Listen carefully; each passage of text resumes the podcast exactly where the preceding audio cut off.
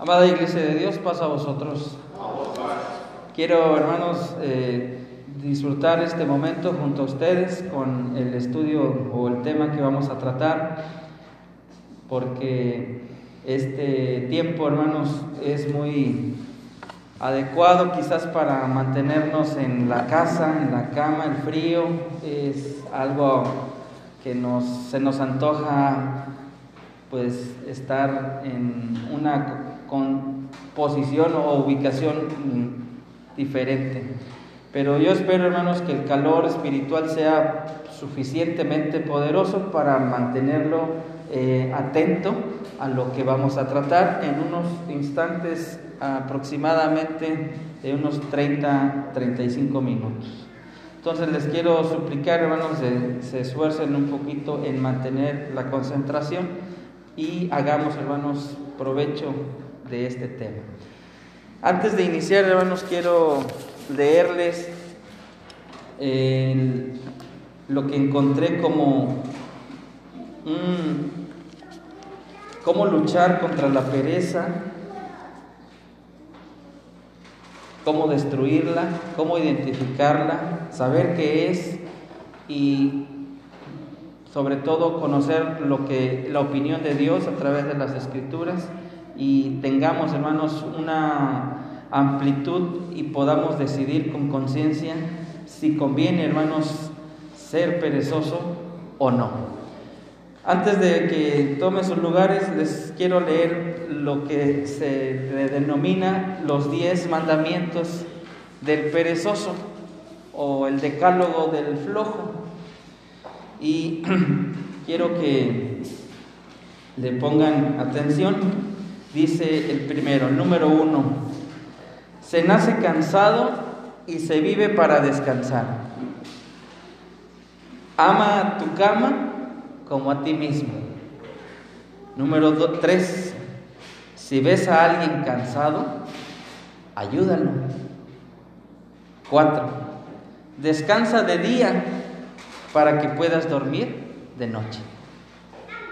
Cinco, el trabajo es sagrado, no lo toques. Seis, aquello que puedes hacer mañana, no lo hagas hoy. Siete, lo que tengas que hacer, que lo haga otro. Ocho, calma, nunca nadie se murió por descansar. Nueve, si el trabajo es salud, que trabajen los enfermos. 10. Cuando sientas deseos de trabajar, siéntate, espera y se te pasará. Esos son los 10 mandamientos del flojo. Quiero hermanos que tomen eh, su lugar. El tema se titula o lo he titulado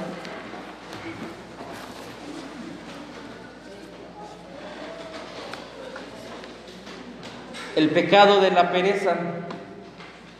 Cuando hablamos en la reunión de ministerio, llegamos hasta esta fecha y dejamos este título a mediodía, eh, deseando, hermanos, que podamos coincidir en las cosas que estamos haciendo mal y, hermanos, tomar ese valor y desecharlas y poner hábitos buenos, hábitos mejores todos y cada uno de nosotros eh, entendemos que el cuerpo llega un momento en el que requiere un descanso.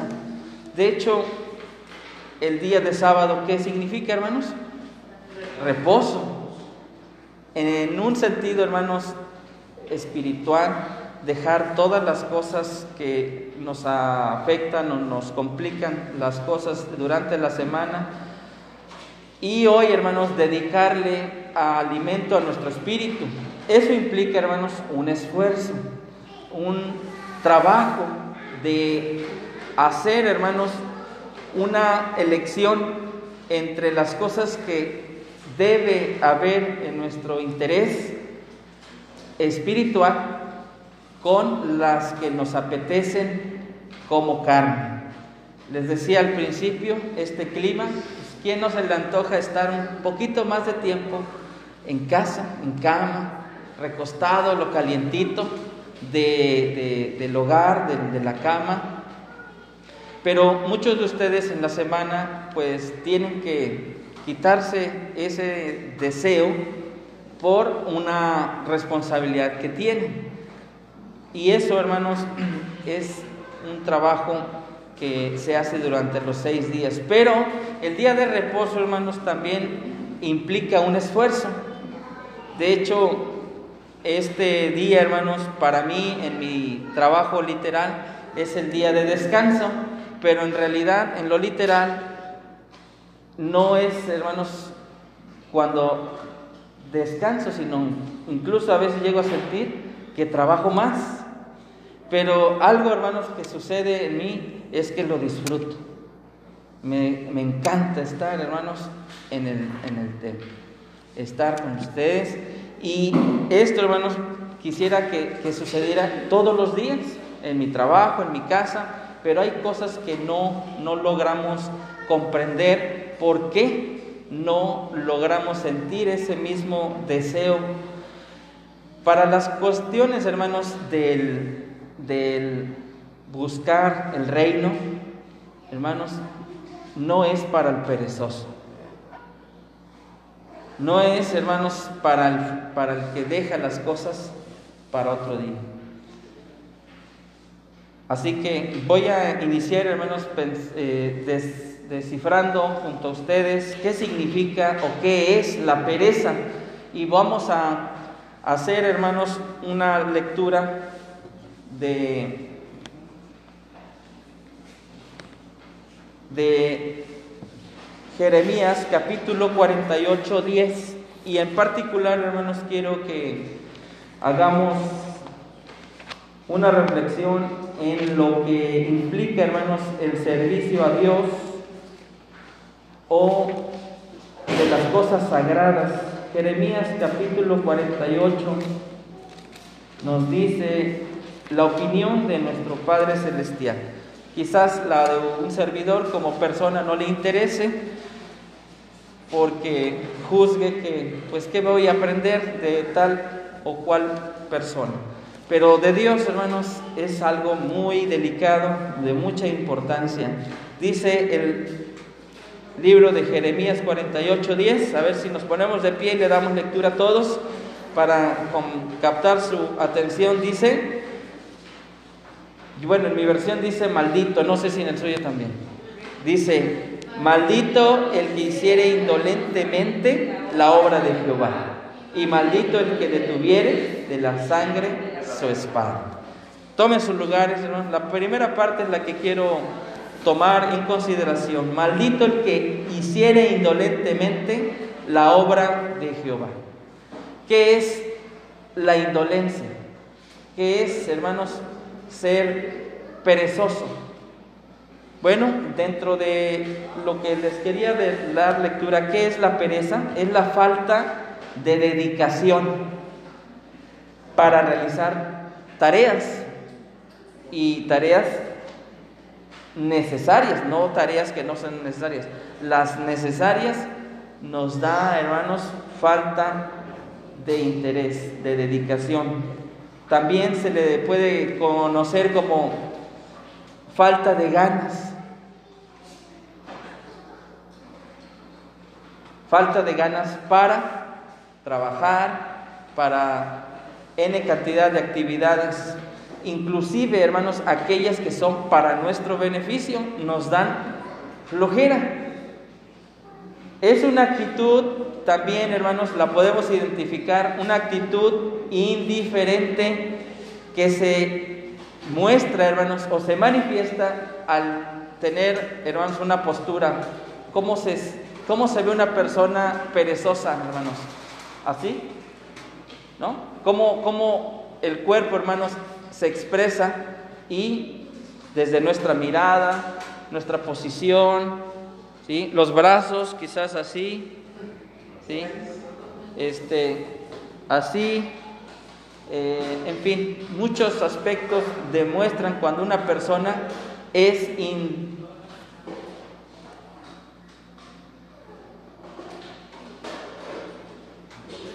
indolente. Esto, hermanos, crea una sensación de no querer alcanzar las cosas, pero no es verdad. Todas las personas desean algo bueno, pero no todas quieren sacrificarse para obtenerlas. También, hermanos, se muestra una persona en su hablar, que hasta para hablar le es pesado. Es incapaz de cambiar de opinión, no le interesa la opinión ni el consejo para el indolente, el flojo, el perezoso, su opinión es la única que cuenta. Por lo tanto, hermanos, no es una persona disponible, no es tratable. Por lo general, hermanos, no se acomide para nada, aunque sea en su propio beneficio. Oye, te va a servir, vamos a trabajar, ve a hacer. No, con esto es suficiente. No, gracias. Esas son las respuestas, hermanos, de alguien que es perezoso. Por lo tanto, hermanos, ciertas personas las podemos identificar también cuando no tienen metas claras. Es decir, ¿qué vas a hacer? No, pues quién sabe. No hay un objetivo a perseguir. Muchos de nosotros quizás nos estamos viendo reflejados en estas menciones que hago y la importancia de mencionarlas, hermanos, es para erradicarlas, para cambiarlas, para dar ese paso que nos hace falta y lograr, hermanos, nuestros objetivos. Por lo tanto, hermanos, como no hay metas claras, no hay objetivos, por lo tanto, hermanos, no hay ningún tipo de resultado. Todo es, hermanos, improvechoso. Vamos a ver un poquito de antónimos, de sinónimos. Mano Matías, un sinónimo de perezoso flojo, ya lo dijimos. Otro, otro sinónimo del perezoso. Dormilón. Dormilón, muy bien. ¿Qué otro? Parecido al dormilón. Aragán. ¿Qué otra cosa? Holgazán. ¿Quién? ¿Quién, quién da más? Ah, ¿quién da? ¿Eh? Bueno, sí, pero es un, una expresión vulgar, esa no. Hay muchas otras. Eh, Mariana, esa no la vuelvas a repetir. Pero sí te entendimos y gracias por tu opinión. También, hermano, se puede decir dilación, dilación, o como dijo el versículo el que leímos en 48 días, maldito él, indolente, pesado, gandulería o gandulo, vago, o vagancia, desidia, dejadez, descuido, negligente, pachorrudo, lento, ocioso. Y hay una palabra que, siendo sinceros hermanos, siempre me causó intriga, que es molicia. ¿Y saben por qué no la había descubierto, hermanos? Por flojo, porque no la había buscado hasta hoy. Cada uno de nosotros en cierta etapa o en momentos del día, la semana o de los años, nos hemos comportado de una manera perezosa, como ya lo describimos en todos sus sinónimos. Pero lo que queremos, hermanos, no es ser perezosos, ¿verdad? O todo lo que dijimos, sino pasar de eso a lo contrario. ¿Qué sería el antónimo entonces de perezoso? ¿Cuál es el objetivo de este breve mensaje? Lograr, hermanos, pasar de la flojera o de la pereza al, ¿qué cosas, hermano? Activo. ¿Qué otra palabra? Inteligente, sabio. Inteligente, sabio ¿Qué es el antónimo del perezoso? ¿Eh? Trabajador, muy bien. ¿Qué otra palabra? Activo. Ágil, rápido. Dispuesto. Dispuesto, presto, ¿sí? Aplicado, ¿sí? Es decir, que todos esos adjetivos digan, el hermano Elías bien aplicado, hermano Gerardo es bien rápido, bien presto, el hermano Matías y todos y cada uno tenemos, son muy activos los hermanos de la iglesia de Dios en Reynosa. Son excelentes y así podemos. ¿No les gustaría ese calificativo, hermanos? Sería muy triste y muy feo oír, no, los de Reynosa son bien perezosos, pachorrudos, flojos, no hacen eso. Eso, hermanos, es un compromiso que adquirimos delante de Dios de dar un buen testimonio. ¿Estamos de acuerdo, hermanos? De dar, hermanos, un ejemplo a seguir. Entonces tenemos que motivarnos unos a otros. Vamos a ver los peligros de la pereza. Y vamos a empezar con uno muy importante. Proverbios capítulo 6, versículo 10 y 11. Proverbios capítulo 6, versículo 10 y 11. Uno de los peligros a los que el cristiano o el creyente, hermanos, debe de considerar muy importante es un poco de sueño, un poco de dormitar y cruzar por un poco las manos. ¿Para qué, hermanos? Para descansar o para reposar. ¿Qué sucederá, hermanos? El verso 11, el versículo 11 dice, así vendrá tu necesidad como caminante y tu pobreza como hombre. Es, hermanos, una de las cosas que la iglesia de Dios podemos decir, ¿es rica, hermanos, o es pobre? Desde el ámbito de, lo material. ¿Somos pobres o ricos? Si nos ponemos, hermanos, un vaso y lo llenamos a la mitad, quizás para algunos sea está medio vacío, quizás para otros esté, ya se va a llenar. La pobreza, hermanos, va a depender de cada persona. Quizás yo puedo decir, hermanos, la iglesia de Dios somos ricos. ¿En qué sentido?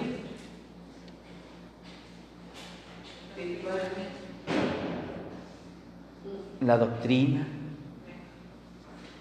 Pero si hacemos, hermanos, eh, eh, esa explicación, bueno, entonces si hay una buena enseñanza, por lo tanto, los miembros de la iglesia son ricos en conocimiento. Se comportan, se conducen, actúan, se manifiestan de una manera, hermanos, como sabios, como entendidos. La pobreza a la que se está refiriendo no solamente es en el ámbito material, también es en el ámbito espiritual. Cuando una persona llega entre nosotros, hermanos, eh, con una actitud como la mencionada hace un momento, activo, ágil, presto, ¿cómo se siente, hermano, o cómo se puede definir que su persona está eh, activa, hermanos?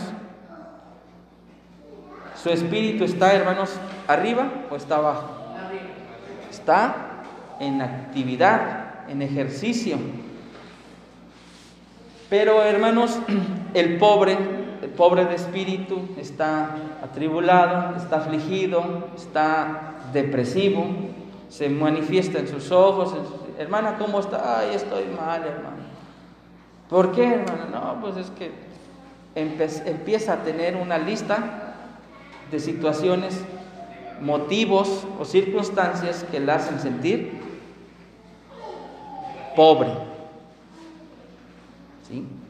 Pero en cambio hay otros que están en una circunstancia difícil, complicada, la salud, pero le pregunta cómo está.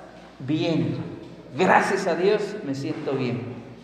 Oye, ¿cómo sigue su hija? Pues sí está enferma, pero Dios proveerá, Dios será con nosotros. Y así, hermanos, vemos la diferencia. Bueno, la pobreza, hermanos, puede ser de la, de la material hasta lo espiritual. Proverbios 15, 19 nos dice, 15, 19, el camino del perezoso es como seto de espinos Cuando leí esa mención de seto, ¿ustedes saben qué quiere decir seto? ¿No? Bueno, se los voy a dejar de tarea. Yo ya lo sé, ya lo leí, lo investigué y ya sé que es un seto. Es un camino. En los que saben de agricultura saben que es una división, una demarcación de zonas, pero ese seto, ese camino, dice que para el perezoso es como seto, pero de espinos. Cuando pasa por ahí la persona o un animal, pues no puede. Es imposible andar. De manera, hermanos, que la vereda de los rectos es, ¿cómo hermanos la vereda de los rectos? Es una calzada, es una avenida, está libre el paso. Pero para el perezoso dice, no, es imposible, no se puede.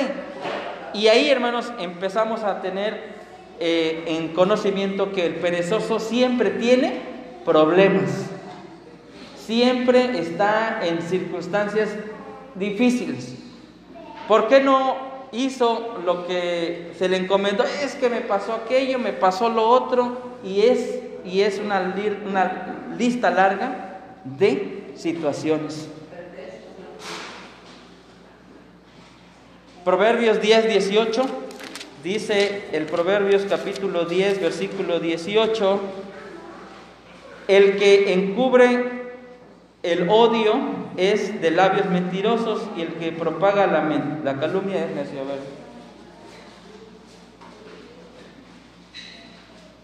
Creo que lo anoté mal.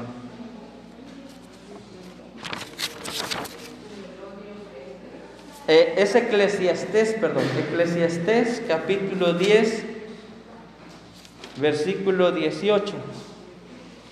Por la pereza se cae la techumbre y por la flojedad de las manos, ¿qué pasa, hermanos? Cuando nosotros, hermanos, eh, tenemos o dejamos cosas a la desidia, mi esposa me ha pedido, oye, haz esto, haz lo otro, y yo digo, después, luego, más tarde, ahorita tengo que hacer esto. Y cuando se viene el agua, cuando se viene un, ventarrón, ¿qué sucede? Se caen, se rompen, se destruyen, y es, hermanos, consecuencia de no haber hecho lo que se debía en su debido momento. ¿Le parece familiar esto? Levanta la mano quien le ha pasado.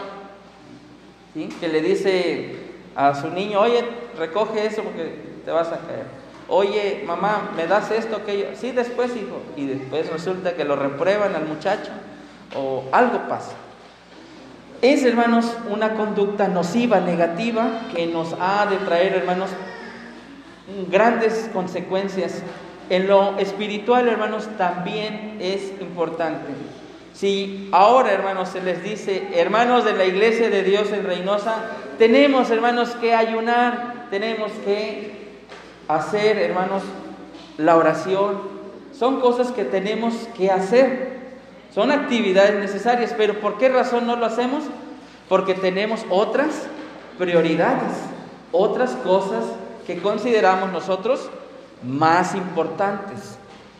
Quizás usted le diga, ¿quién de nosotros recuerda cuando el Señor Jesucristo le dijo a sus apóstoles que él iba a orar y que les dijo, esperad aquí? Él se fue y cuando regresa, al cabo de cuánto tiempo, hermanos?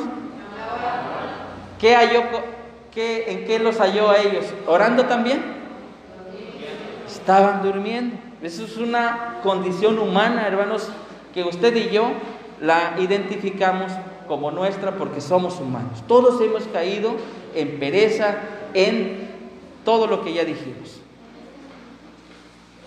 Dice la escritura, hermanos, que si no hacemos lo que nos debe de, de provocar, hermanos, a la acción, va a venir la ruina. Para muchos casos, hermanos, hay de todo tipo de comentarios, pero dicen, si cada año llueve en Tabasco, fíjense, si cada año está lloviendo en Tabasco y hay peligro que los ríos se desborden, lo inteligente y lo sensato, ¿qué es, Salir de ahí y ir a buscar otro lugar. Pero ¿qué sucede? No, es que aquí es mi casa y es mi tierra y ¿cómo me voy a ir? ¿A dónde? Si nosotros, hermanos, tenemos una edificación, un lugar que no es apto para vivir, pues tenemos que buscar la manera de salir adelante y buscar otro lugar donde no estemos en, un, en una constante peligro. Así, hermanos, podemos trasladarlo todo a la vida espiritual. Si constantemente, hermanos, tenemos problemas de todo tipo, ¿a quién tenemos que recurrir, hermanos? A Dios. Pero no, no, yo lo voy a resolver, yo a ver cómo le hago, pero hermano, te invito que vengas, que participes, que, que entres en el trabajo, que te ejercites. No, consideran que sea el momento. Pero al rato o al cabo de tiempo viene la enfermedad, la muerte, situaciones, hermanos, y ahí es cuando queremos buscar a Dios. Pero hay casos, hermanos, donde es demasiado tarde. Vamos a ir a una cosa más práctica. Proverbios 10, 26, por favor, si alguien lo tiene y lo lee, por favor, si vas a poner de pie, Adelante, Juan. Como el vinagre a los dientes y como el humo a los ojos, así es el perezoso a los Muy bien, vamos a ver qué sucede, hermanos, en un empleo, en un trabajo, en una comisión que se le delega a alguien.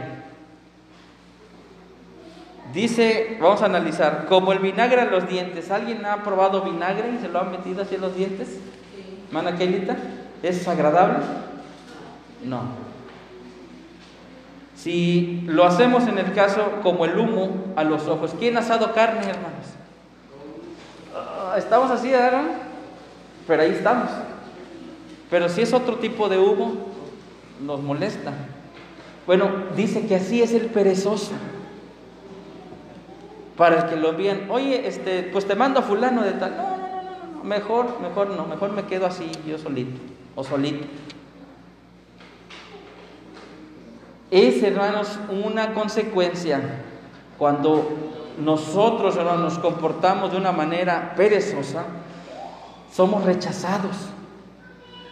No sé si se da cuenta, se habla mal de la persona aunque no quisiera. Y es nuestro deber no hablar mal de nadie. Es nuestro deber, hermanos, mantener una cordura. Pero aquí la pregunta, hermanos, es, ¿Quisiéramos nosotros ser rechazados o aceptados? Aceptados. Nuestro Dios, hermanos, nos ha aceptado aún, hermanos, sin conocer nuestra trayectoria o si la conocemos. La conocen y te dice, ven, ven. Pero una vez que ya te acepta que estás con Él, es, hermanos, una reflexión muy personal. Tenemos que cambiar, hermanos, las cosas que están mal, que dejamos de hacer. Porque si no, hermanos, veremos como lo que dice ahí, como el humo, como el vinagre a los dientes, algo que causa rechazo, que causa, hermanos, una decepción. Si hablamos en el empleo, si hablamos en el cargo, cuando hay que recortar personal, ¿a quién recortan? ¿Al más ágil? ¿Al más activo? ¿Al más cumplidor? No, van a correr al más flojo, al que no hace nada, al problemático, al que es alguien que, causa más perjuicio que beneficio. Entonces, hermanos, en el día que el Señor Jesucristo venga por su iglesia, dice que venid benditos de mi Padre, el reino preparado para vosotros. Dice, haz la derecha. Pero a la izquierda, los cabritos. La pereza, hermanos, la flojera y todo lo que ya dijimos, es, hermanos, una rebeldía. Es una conducta, hermanos, contraria a la voluntad de Dios. Por lo tanto, es un pecado grave. Lo menciona eh, Jeremías, dice, maldito, maldito aquel que no está haciendo la obra del Señor con presteza, con devoción, con gusto, con gozo, con alegría. Porque el que lo hace por cumplir, porque pues para que no me regañe, pues para que no me digan nada, no sirve. No es apto. Dice la escritura, hermanos, en el caso de Proverbios 19, 24, que manifiesta el cero persona que está en esta calidad. Proverbios 19, 24, el perezoso mete su mano en el plato. Pero ¿qué dice hermanos? Ni aún a su boca la llevará. ¿Qué quiere decir hermanos? Una persona perezosa alguien que tuvo un problema, alguien que, perdió el empleo, alguien que perdió su pareja, alguien que perdió un ser querido, entra en lo que se le llama duelo o, hoy le conocemos, depresión, que no quiere ni comer, que no quiere nada. Para algunos hermanos esa conducta se hace, hermanos, ya parte de su vida. Algunos otros de inmediato dicen, ya, basta, y continúan hacia adelante. La pereza, hermanos, también hoy la conocemos como aquella persona depresiva. ¿Qué le pasa a la hermana? Estoy deprimida. Ah, está deprimida. Pero es una pereza, en realidad es una pereza espiritual, mental. Tiene que haber, hermanos, un cambio, una reacción. Hay que hacer, hermanos, lo que tengamos que hacer para cambiar esa conducta. Proverbios 24 dice, el perezoso no hará a causa del invierno. ¿Por qué, hermanos? ¿Por qué no hará en el invierno? Porque esté frío. Es decir, no trabaja porque siempre va a haber una razón muy poderosa para no hacerlo. Y dice el versículo, pedirá, bueno, porque necesita comer, ¿sí? Pero en la ciega, hermanos, ¿qué dice? No haya. ¿Por qué? Porque no sembró. Nadie le dará porque dice, ah, ese es bien flojo, ese no hace, aquella, se deja y etcétera, etcétera. Entonces causa ese rechazo y por consecuencia no es que podamos decir es que son malos, o malas las personas. Sí son malos y malas las personas. Pero aún dice la escritura, hermanos, que había un juez injusto. ¿Sí? ¿Sí recordamos aquella este, situación que presenta el, Señor Jesucristo? ¿Quién de vosotros, aún siendo este, injustos, no le dará? Nuestro Dios, hermanos, ha sido con nosotros amplio en perdonar. Nos ha tenido tolerancia. Y esa tolerancia se convierte a veces en nuestra esposa, en nuestro esposo. ¿Qué pasa, hermanos? Hay hombres que los dejan sus esposas o viceversa. Hay esposas que las deja su marido porque nunca se aplicó. La casa está descuidada, no hay recursos. Por lo tanto, hermanos, en lo espiritual no hay posibilidad. Se abandona. Entonces es una latente, hermanos, invitación del enemigo para hacernos caer. Pero también, hermanos, está la mano de Dios para decirnos, cambia, ajustate, ven, ponte a cuentas. Y dice la recomendación, hermanos, una última que vamos a leer, Proverbios 21, 25, dice, el deseo del perezoso, ¿qué pasa, hermanos? Le mata. El deseo del perezoso le mata. Porque sus, porque sus manos no quieren trabajar. No se quieren esforzar.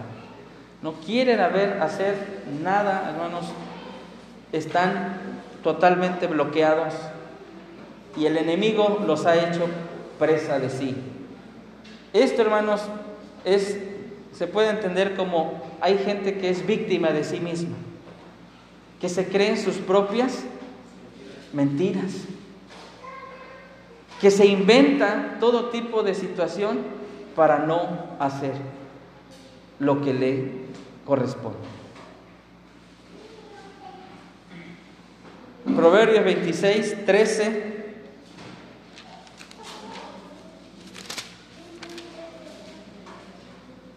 Dice el perezoso, el león está en el camino. El león está, ¿en dónde hermanos? Entonces, si el león está en el camino y está en las calles, lo inteligente es, pues no salgo, no voy.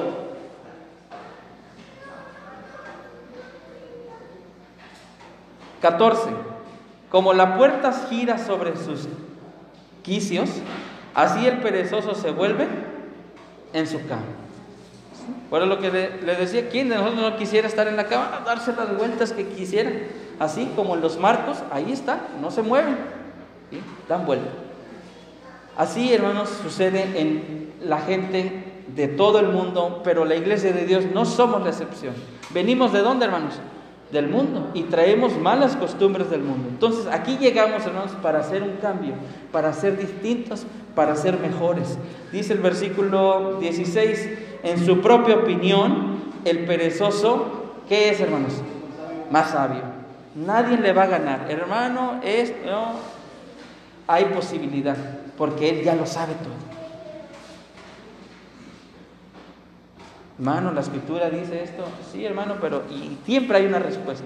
Si yo le aplico un verso, él me pone dos o tres versos. Y ya, chocamos. ¿Y quién le va a ganar? Nadie, nadie. Dice el versículo que siete que, que, siete que sepan aconsejar. Así sean papá, mamá, n cantidad de personas, nadie lo podrá hacer cambiar de opinión porque ya el perezoso, su mente la adiestró para mentir, para creerse todas y cada una de sus fantasías y no hacer lo que corresponde. ¿Qué es lo que debe hacer entonces nosotros como iglesia? ¿Cuál es la exhortación de la escritura para erradicar este problema? ¿Cómo vencer, hermanos, la pereza? Vamos a ver Santiago 1.5. ¿Qué nos dice? Santiago 1.5. ¿A quién le vamos a pedir, hermanos, un cambio? Lo primero es reconocer, ¿verdad? Nuestro mal. Y si estamos en la iglesia, aquí hermanos, es porque estamos entendidos que descubrimos que Dios no nos miente. ¿Estamos de acuerdo, hermanos? Que Dios no miente. No es hijo de hombre y ni hijo de hombre. Si te dijo que te va a dar, te va a dar. Pero ¿qué es lo que nosotros hacemos? Engañamos a nuestra mente. Y si reconocemos que estamos en un error, hermanos, hay que cambiar. Dice Santiago 1.5, si alguno de vosotros tiene falta de sabiduría, ¿qué va a hacer, hermanos? Pídala a Dios, el cual da a todos, hermanos, abundantemente, sin reproche, y le será, hermanos, negada, no le va a ser dada, pero tiene que pedirla, dice el verso que sigue, con fe con verdadera insistencia. Dice la escritura, hermanos, que tenemos que hacer algo para que nuestros hijos aprendan, porque decía eh, nuestra hermana Tomasita que cuando se aprenden malas cosas desde niños, pues ya de adultos son difíciles de erradicar. Pero he aquí, hermanos, la grande gracia de nuestro Dios. Pero no es imposible, podemos cambiar. Si Dios, hermanos, quiere, nos va a dar, hermanos. Y yo creo que Dios quiere cambiarnos, ¿o no, hermanos? Dios quiere cambiar a todos y cada uno de nosotros, pero tiene que haber un esfuerzo. Dice la escritura en 2 Tesalonicenses 3:10. Son acciones, hermanos, pero que quizás ustedes digan, no, no, no voy a poderlas este, aplicar. ¿Por qué? ¿Por qué no puede aplicarlas? Es que yo tengo mucho, mucha misericordia, mucho amor. El amor, hermanos, en esos sentidos no sirve porque está mal empleado, está mal aplicado. Esa misericordia no es productiva, es nociva, hermanos, es dañina, es perniciosa, es perjuiciosa. ¿Qué dice la lectura, hermanos? Segunda de Tesalonicenses 3:10.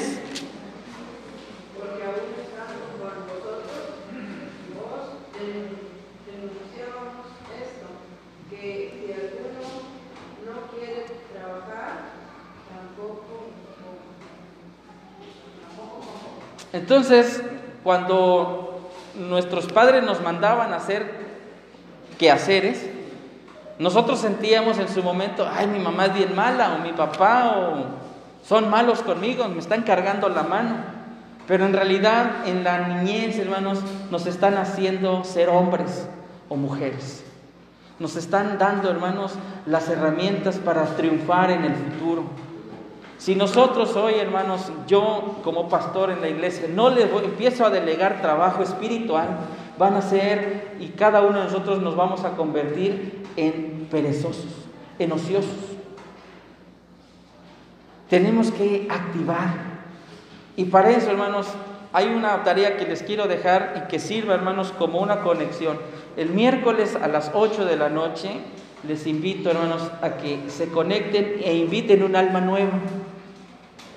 Es una actividad, hermanos, que implica hablar con alguien. Implica tiempo. Usted dirá, para después, luego. Considere esta parte importante, dice la escritura, hermanos, que tenemos que ir y predicar. ¿Sí es así, hermanos? Ir y predicar. Es una ordenanza. Bueno, ahorita, hermanos, por la pandemia, muchas de las cosas que se tienen que hacer se hacen virtualmente, hermanos. Desde la comodidad de su casa. Imagínense, hermanos, antes lo teníamos conceptualizado de esa manera. No, teníamos que ir a la casa y llevarlo y traerlo al templo. Bueno, ahora, hermanos, es más fácil si lo queremos ver desde ese punto de vista. Llévelo a su casa, invítenle un café y vamos a tener una hora para escuchar la palabra de Dios. Levántese quien tenga, hermanos, el deseo de ser útil. El que no quiera ser útil, hermanos, no hay ningún problema por nuestra parte. Aquí, hermanos, implica trabajo, implica un esfuerzo, por muy pequeño que sea. ¿Quién de nosotros, sí me están prestando atención? Entonces, ¿quién se compromete a invitar a una persona el miércoles próximo a las 8 de la noche? El tema lo va a dar nuestro hermano ministro Ángel Canales Pérez. Hermanos, es una tarea que implica un esfuerzo, un trabajo. ¿Quién lo quiere hacer? El voluntario, hermanos, es algo que Dios ama y aprecia. Vamos a finalizar con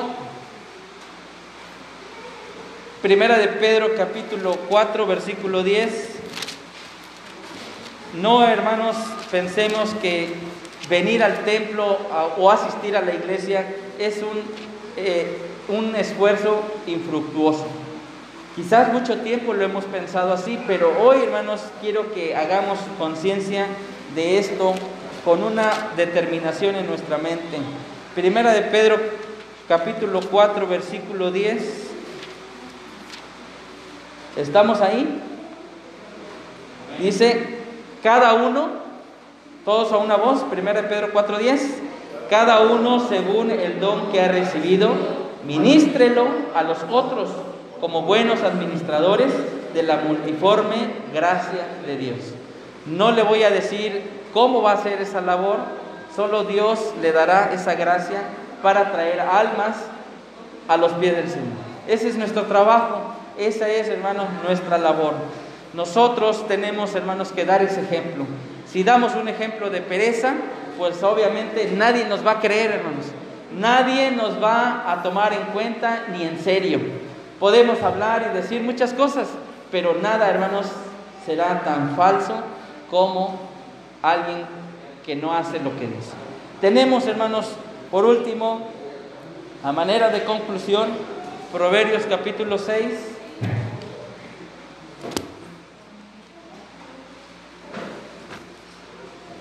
Proverbios capítulo 6, versículos del 6 al 11. ¿Estamos ahí?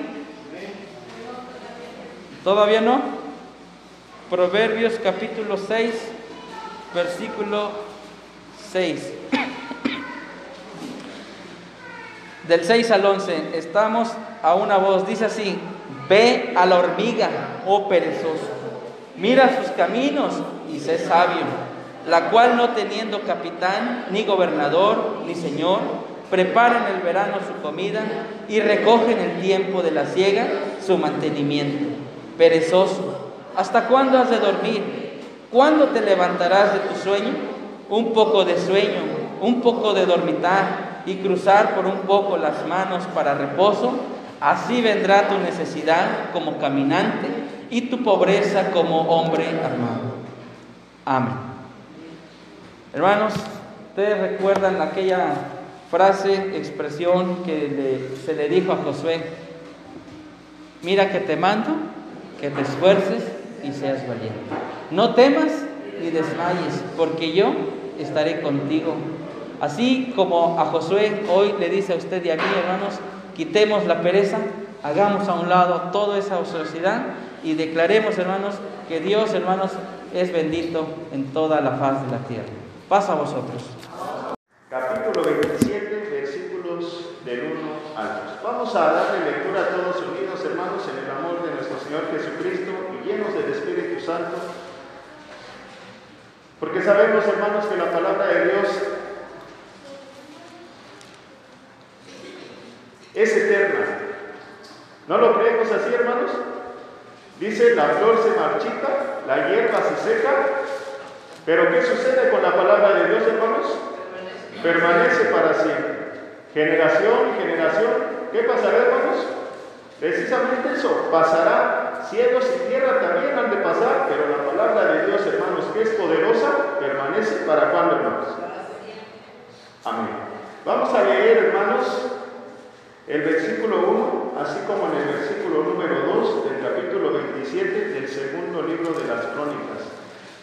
En cuanto tengamos la lectura, hermanos, seleccionada, decimos amén para distinguirla.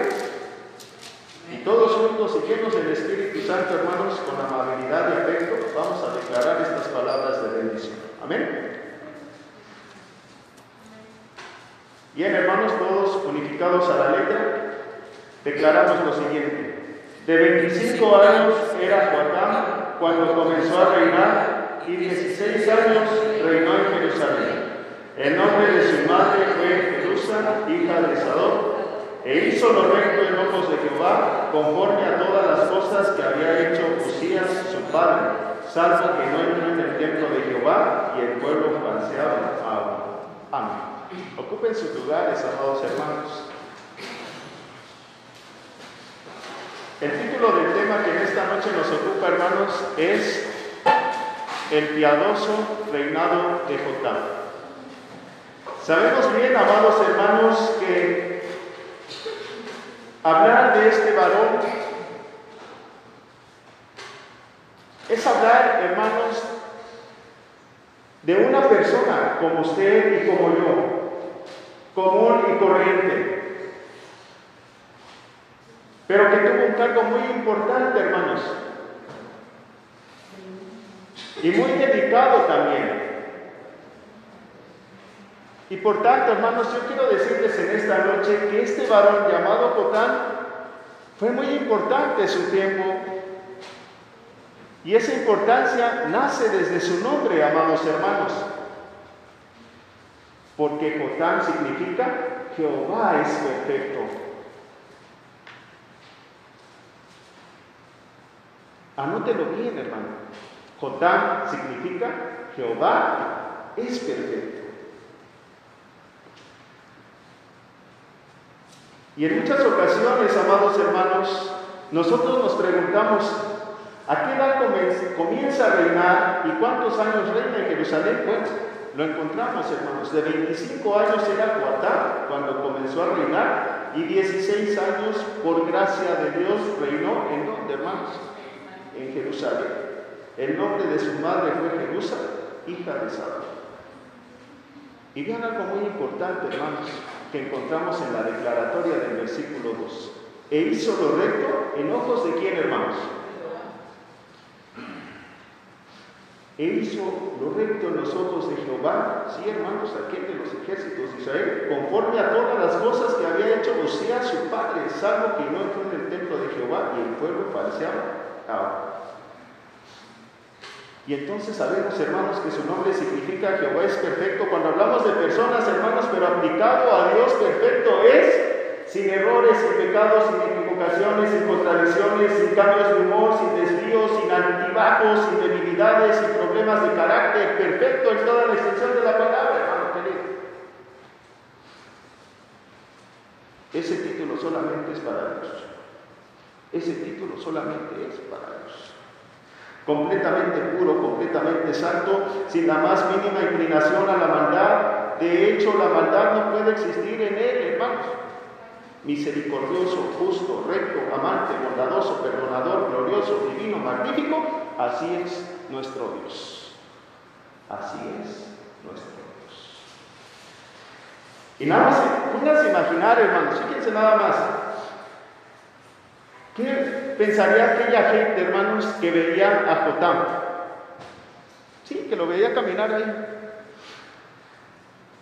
ah, ahí va, un Jehová es perfecto. ¿No, hermanos? Porque su nombre significa Jehová es, ¿qué cosa, hermanos? Perfecto. ¿Se imaginan a la gente mirando a Jotam y diciendo de él, ahí va Jehová es perfecto? Y con respecto a esto, hermanos, ¿qué dice de Jotam? Bueno, capítulo 27, versículo 2, dice así, e hizo lo recto en ojos de Jehová.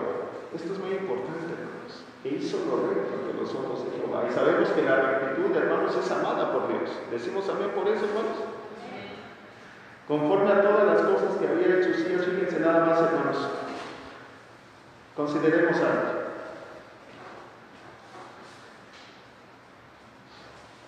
Si Jotam significa Jehová es perfecto, menos mal que yo me llamo Kumara, ¿verdad? Que no imagínense. Me hubiera comprometido. Dice, el solo significado de su nombre lo comprometía a no andar haciendo cualquier cosa, hermanos. Pero nosotros no necesitamos un nombre como el suyo para hacerlo recto. Con la mirada de Dios y con esta decisión de amarlo, tendríamos que ser más que suficiente para hacerlo recto. Y con respecto a esto, ¿qué se dice de Jotam? Bueno, Vamos a analizar el Segundo libro de Reyes, capítulo 15, versículo 34, por favor. Quien lo tenga le puede dar lectura en el amor de Jesucristo puesto de Segundo libro de Reyes, capítulo 15, versículo 34. Quien lo tenga, hermano, sirva a ponerse de pie y en el nombre de Jesucristo lo escuchamos.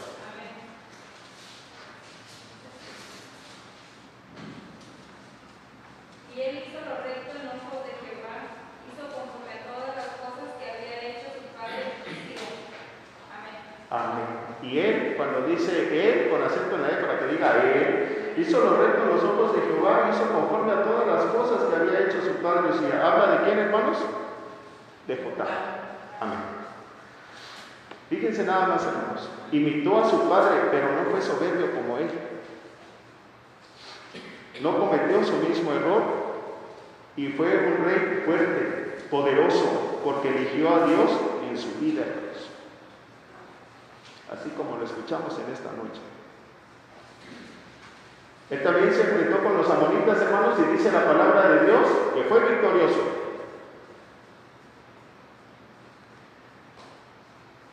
Pero volvamos a leer, hermanos.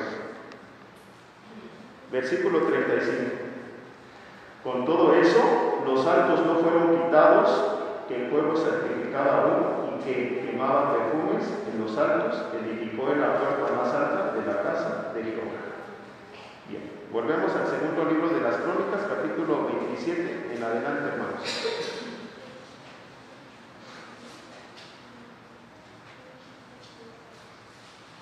¿Qué fue lo que hizo Jotán, hermanos, dentro de su reinado? Versículo 3. ¿Algún hermano que me ayude en el amor de Jesucristo puesto de pie a declarar estas palabras? Capítulo 27 del segundo libro de Crónicas, capítulo 3. Adelante, hermanos. Adelante, hermana Edith, la escuchamos. Edificó en la puerta mayor de la casa de Jehová y en el muro de la fortaleza edificó, edificó mucho. Amén. Fíjense, hermanos, durante su reinado se emprendieron muchas obras de construcción. Erigió este varón llamado Jotam un rey que fue el onceavo, por cierto, o décimo primero, como usted le quiera llamar, erigió la puerta superior del templo, construyó gran parte del muro de Ofel y edificó ciudades en la región montañosa de Judá, hermanos. Así lo declara la historia. Así como los lugares fortificados y torres en los bosques, según el segundo libro de Crónicas, capítulo 27, versículos de 4 en adelante. Además edificó ciudades, versículo 4, lo declara en el amor de Jesucristo. Además edificó ciudades en las montañas de Judá y labró palacios y torres en los bosques. También tuvo él guerra con el rey de los hijos de Amón, a los cuales él hizo hermanos. Los venció, los destruyó, ¿verdad hermanos? Porque sabemos que Dios también pelea por su pueblo, digamos también por eso hermanos. No, nos escuché hermanos, Dios pelea por su pueblo, digamos amén. También tuvo en guerra con el rey de los hijos de Amón, a los cuales venció y dieronle los hijos de Amón en aquel año cien talentos de plata. Fíjense cómo fue la paga, hermanos, y diez mil polos de trigo y diez mil de cebada. Esto le dieron los hijos de Amón. Y lo mismo en el segundo año. Y en el tercero, hermanos, también fue lo mismo. ¿Qué cosa? No cabe duda, hermanos, que cuando nosotros andamos de acuerdo a la voluntad de Dios, cuando nosotros andamos de acuerdo a su palabra, somos prosperados, hermanos. ¿Ustedes sabían eso? Que cuando uno de los aquí presentes, es decir, mi hermano Eli, mi hermano Matías, mi hermano ministro, mi hermano diácono, mi hermana Tomasita, todo el pueblo de Dios reunido en estas horas, en sus actos de alabanza, cuando hacemos la voluntad de Dios somos prosperados. Sí, sabemos, hermanos, que la misericordia de Dios ha tocado nuestro corazón. Sí sabemos que la gracia de Dios se manifiesta, hermanos, pero sabemos también que la prosperidad llega a los hijos de Dios cuando andan de acuerdo a su voluntad. Vamos a seguir leyendo, versículo 6. Así que Jordán fue fortificado, fíjense nada más, hermanos, porque preparó sus caminos delante de Jehová su Dios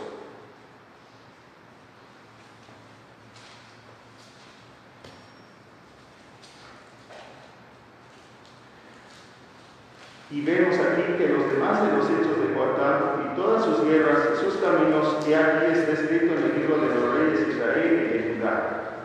Y vuelve, hermanos, el escritor del segundo libro de las crónicas, lleno del Espíritu Santo, a decir, cuando comenzó a reinar, era este varón de 25 años y 16 reinó en Jerusalén. Y entonces, hermanos, Dios lo llamó a descansar y durmió Joatán con sus padres sepultaron en la ciudad de David y reinó en su lugar Acaz. ¿Quién era? ¿Qué cosa, hermanos? Su hijo. Así. Fíjense, hermanos. Todos sabemos, amados hermanos, que la gracia de Dios es algo que podemos mantener, pero también algo que podemos perder. ¿Estamos conscientes de que así es, hermanos? Claro que sí. Y es muy importante, amados hermanos, nosotros, porque sí hemos dicho lo que dice la palabra de Dios, hermanos, que se concentra en, la carta del apóstol Pablo a los Romanos, capítulo 3, versículos del 10 al 12. Adelante, hermanos, busquemos esta cita y declaremos estas palabras, hermanos, hijos del Espíritu Santo. Carta del apóstol Pablo a los Romanos, capítulo 3, versículo 10 al 12.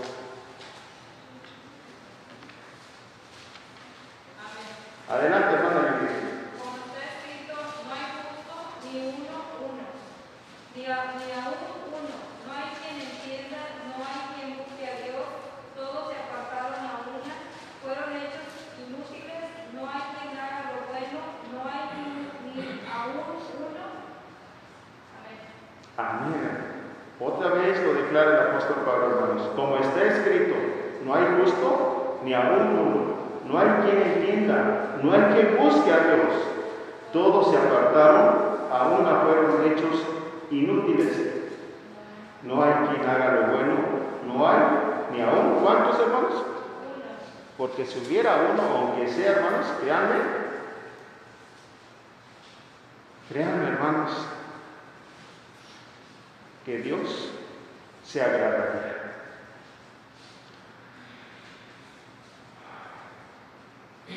Pensemos en qué falló Jotán, hermanos. Aunque Jotán eligió hacer lo recto delante de Dios, porque así lo dice, versículo 2 del capítulo 27 del segundo libro de las crónicas, no estaba totalmente entregado a Él. Lo sabemos, hermanos, por cuanto conocemos la historia de este rey llamado Jotam, y por lo tanto falló como líder espiritual. ¿Por qué? Porque el pueblo, hermanos,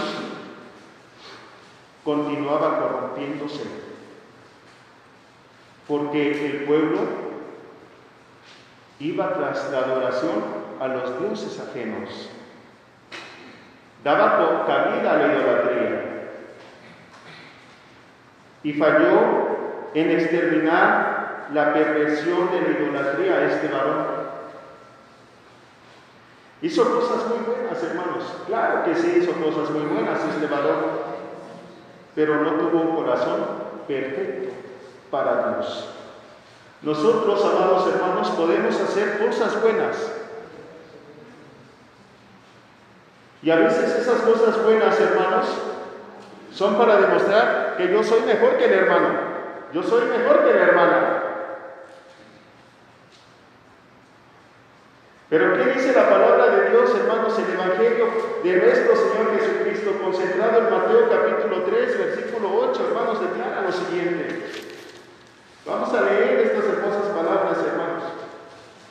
Y digo hermosas palabras porque toda la, toda la palabra de Dios, que es inspirada divinamente, debe, debe, hermanos, provocar una reflexión sincera en todos y cada uno de nosotros.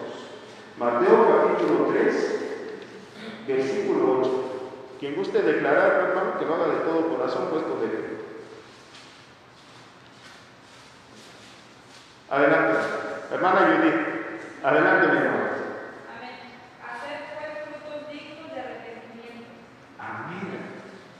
Esa es la voluntad de Dios, hermanos, y la de Jesucristo. Que todos y cada uno de nosotros aquí presentes hagamos qué cosa, hermanos? Frutos dignos de arrepentimiento. Tenemos teoría, hermanos, tenemos conocimiento, pero nos hace falta obra, acción. Claro que sí, hermanos, por supuesto que sí. ¿O basta nada más con bajar a las aguas bautismales, hermanos? No, ¿verdad? Ya decía un hermano ministro que cuando aquel que ha hecho un pacto con el Señor al resurgir de las aguas, hermanos, comienza la verdadera lucha.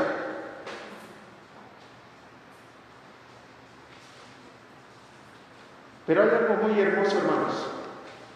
Hay algo muy hermoso que encontré en la palabra de Dios, especialmente en la carta que envió el apóstol Pablo a nuestros hermanos en la fe de Jesucristo que se encontraban en Éfeso se concentra en el capítulo 4, versículo 13 Vamos a visitar esta cita, por favor. Efesios capítulo 4, versículo 13.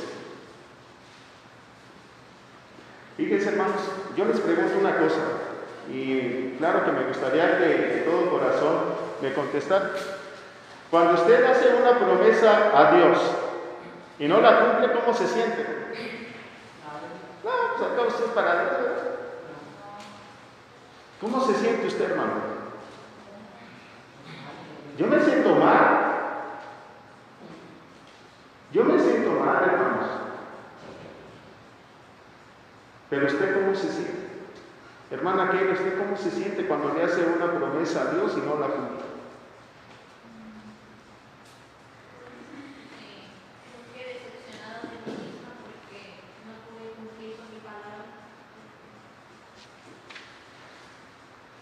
Puede ser ese pensamiento también de muchos y cada uno de nosotros, ¿no, hermanos? Claro que sí. Pero ¿qué dice el rey Salomón, hermanos? Cuando a Dios hicieres una promesa, no está diciendo a la hermana Tomasita, no está diciendo a la hermana Eva, adiós, hermanos. Adiós. Aquel que demostró su amor para cada uno de nosotros, dando a su Hijo Jesucristo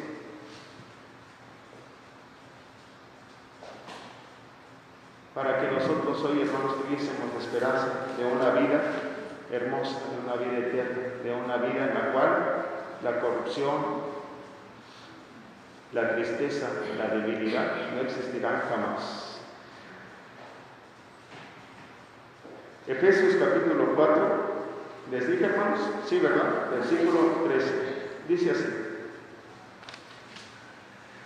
Hasta que todos lleguemos a la unidad. Fíjense, hermanos, esto es muy, muy hermoso y muy importante. Hasta que todos lleguemos a la unidad. ¿Estamos unidos, hermanos? ¿Sí?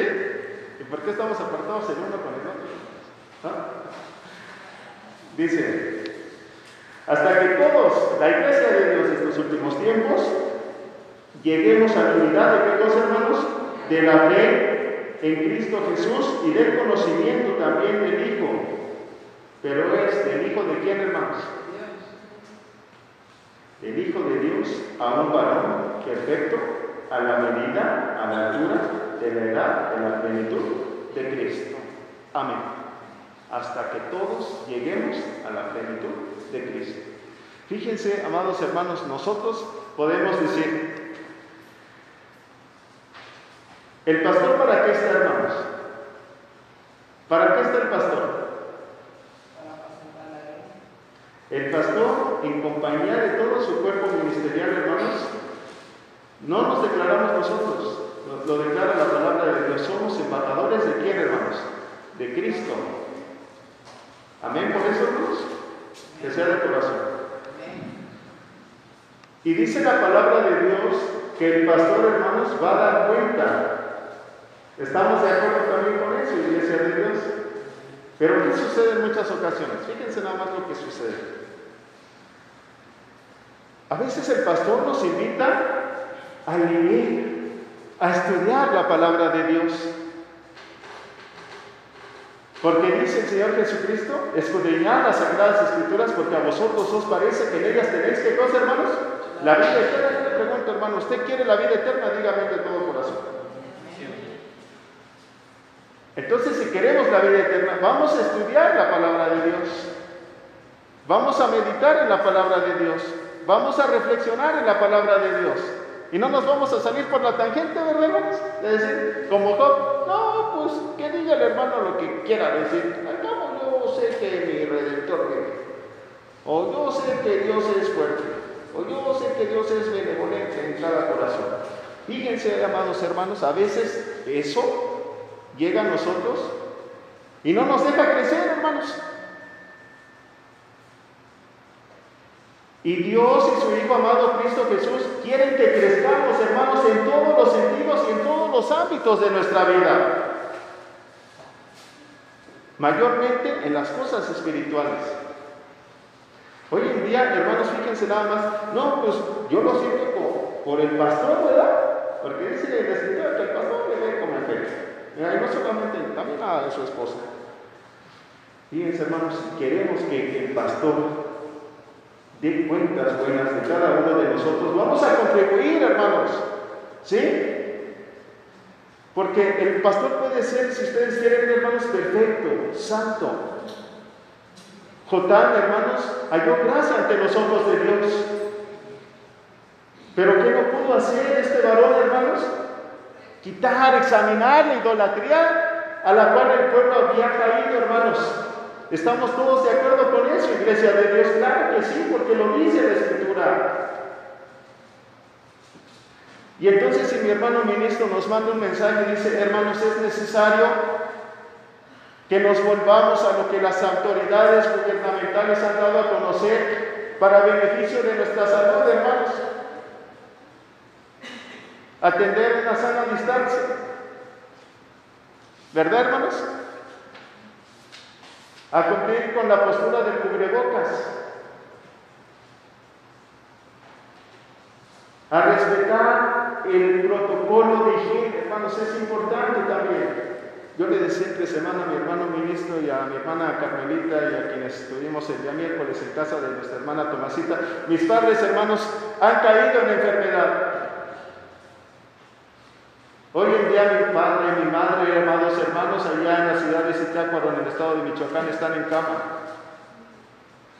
Mi abuela, que se llama Abigail Guzmán, que rebasa ya los 80 años de edad, tiene 15 años, hermanos, delicado de salud, y una tía que está, hermanos, en el hospital internado, esperando, hermanos, la voluntad de Dios.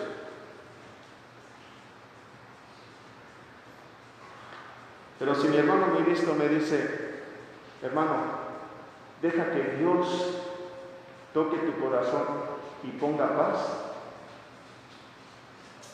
Pues la respuesta de mi hermano ministro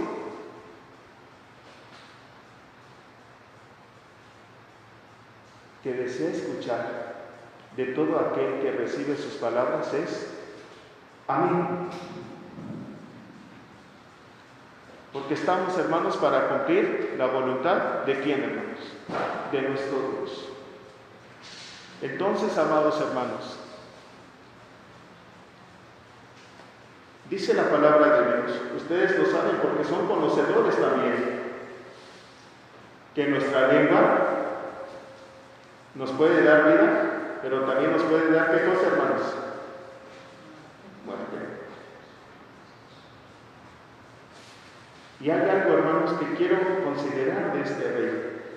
Fíjense nada más. Ustedes sabían, hermanos, que todos los reyes, fíjense nada más, que todos los reyes, sin excepción, hallaron gracia ante los ojos de Dios. ¿Sí, hermanos? De lo contrario, hermanos, Dios, por cuanto tiene poder sobre todas las cosas y sobre toda la humanidad, no les hubiese permitido ni siquiera un día de gobierno, hermanos. Pero ¿qué sucede? Que la gracia, hermanos, sabemos bien que es un favor inmerecido que Dios concede al hombre, tanto se puede mantener como se puede, ¿qué cosa, hermanos? Perder de acuerdo sean nuestras obras, de acuerdo sean nuestras acciones. Y hay un dicho muy popular en las gentes, hermanos, allá afuera, no sé si se asoman o presten oído a la vecina que dice, por uno pagan todos, ¿será cierto eso, hermanos? ¿Cómo creen ustedes? Puede ser, ¿verdad? Pero fíjense nada más, hay algo muy hermoso que quiero considerar, hermanos, aquí. Y quiero que ustedes me ayuden con la declaratoria.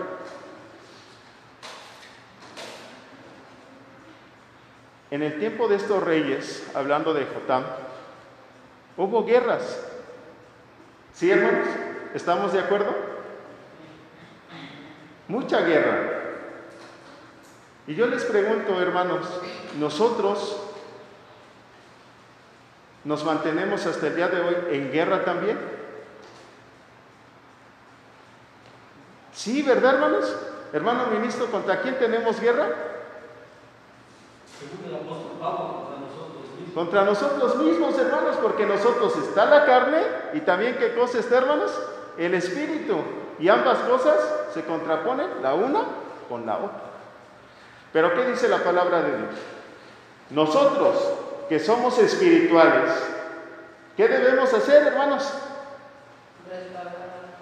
Sí, pero también vencer, hermanos, a la carne, ¿verdad? La carne que nos... ¿A qué nos invita, hermanos? ¿A qué nos invita la carne? La carne, hermanos, nos invita siempre al pecado. Y sabemos que el pecado, hermanos, nos va a llevar directo hacia dónde. Porque esa es la paga del mismo, hermanos. Pero fíjense, nada más estaba... Ustedes conocen, hermanos, al señor Evaristo Guzmán. ¿No? ¿No lo conocen? Ni yo tampoco, hermanos. Hasta hace tres días que fue noticia a nivel nacional. Que decía, este año no vamos a ir a la Basílica de Guadalupe porque no queremos poner en riesgo de contagio a la Virgencita de Tepeyac. ¿Qué cosa, hermanos? ¿Qué cosa tan terrible? ¿Se dan cuenta de eso? ¿Hasta dónde se ha llegado? Y entonces, ¿qué seguía haciendo el pueblo, hermanos? Que aún viendo la benevolencia de Jehová, ellos se volvían hacia dónde, hermanos? Hacia la idolatría a la quemazón del incienso, en los montes, en los lugares altos donde estaban concentrados los altares, hermanos. Y eso es terrible ante los ojos de Dios. Fíjense, quiero concluir con esto, hermanos. Capítulo 15, versículo 37 del segundo libro de los Reyes.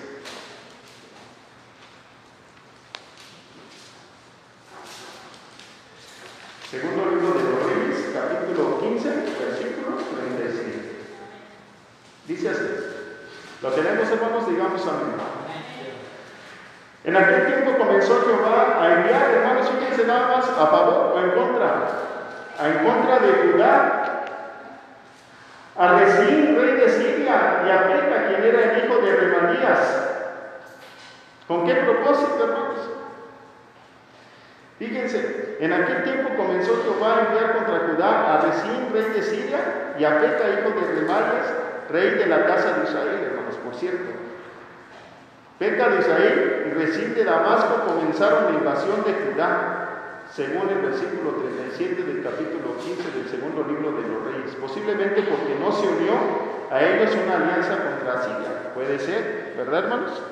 Si descubrimos parte de la historia, puede ser. Pero dice lo siguiente, hermanos. Versículo 38. Y durmió Jotán con sus padres y fue sepultado con sus padres en la ciudad de David su padre y reinó en su lugar acá su hijo. Fíjense nada más aquí lo que dice. Y durmió Jotán con sus padres y lo sepultaron en la ciudad de David y reinó en su lugar acá su hijo. Aunque fue un buen gobernante, toleró sacrificios paganos, hermanos.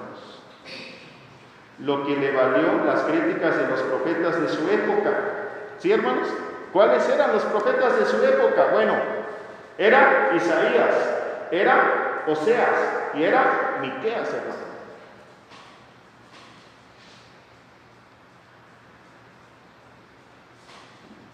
Aunque fue un buen gobernante, toleró sacrificios paganos, lo que le, valió las críticas de los profetas de su época. Anótenlo, hermanos.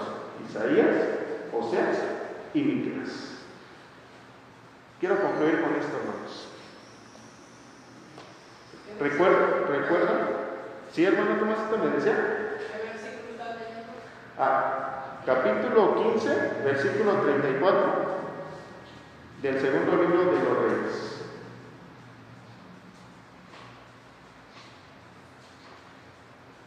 Y 35.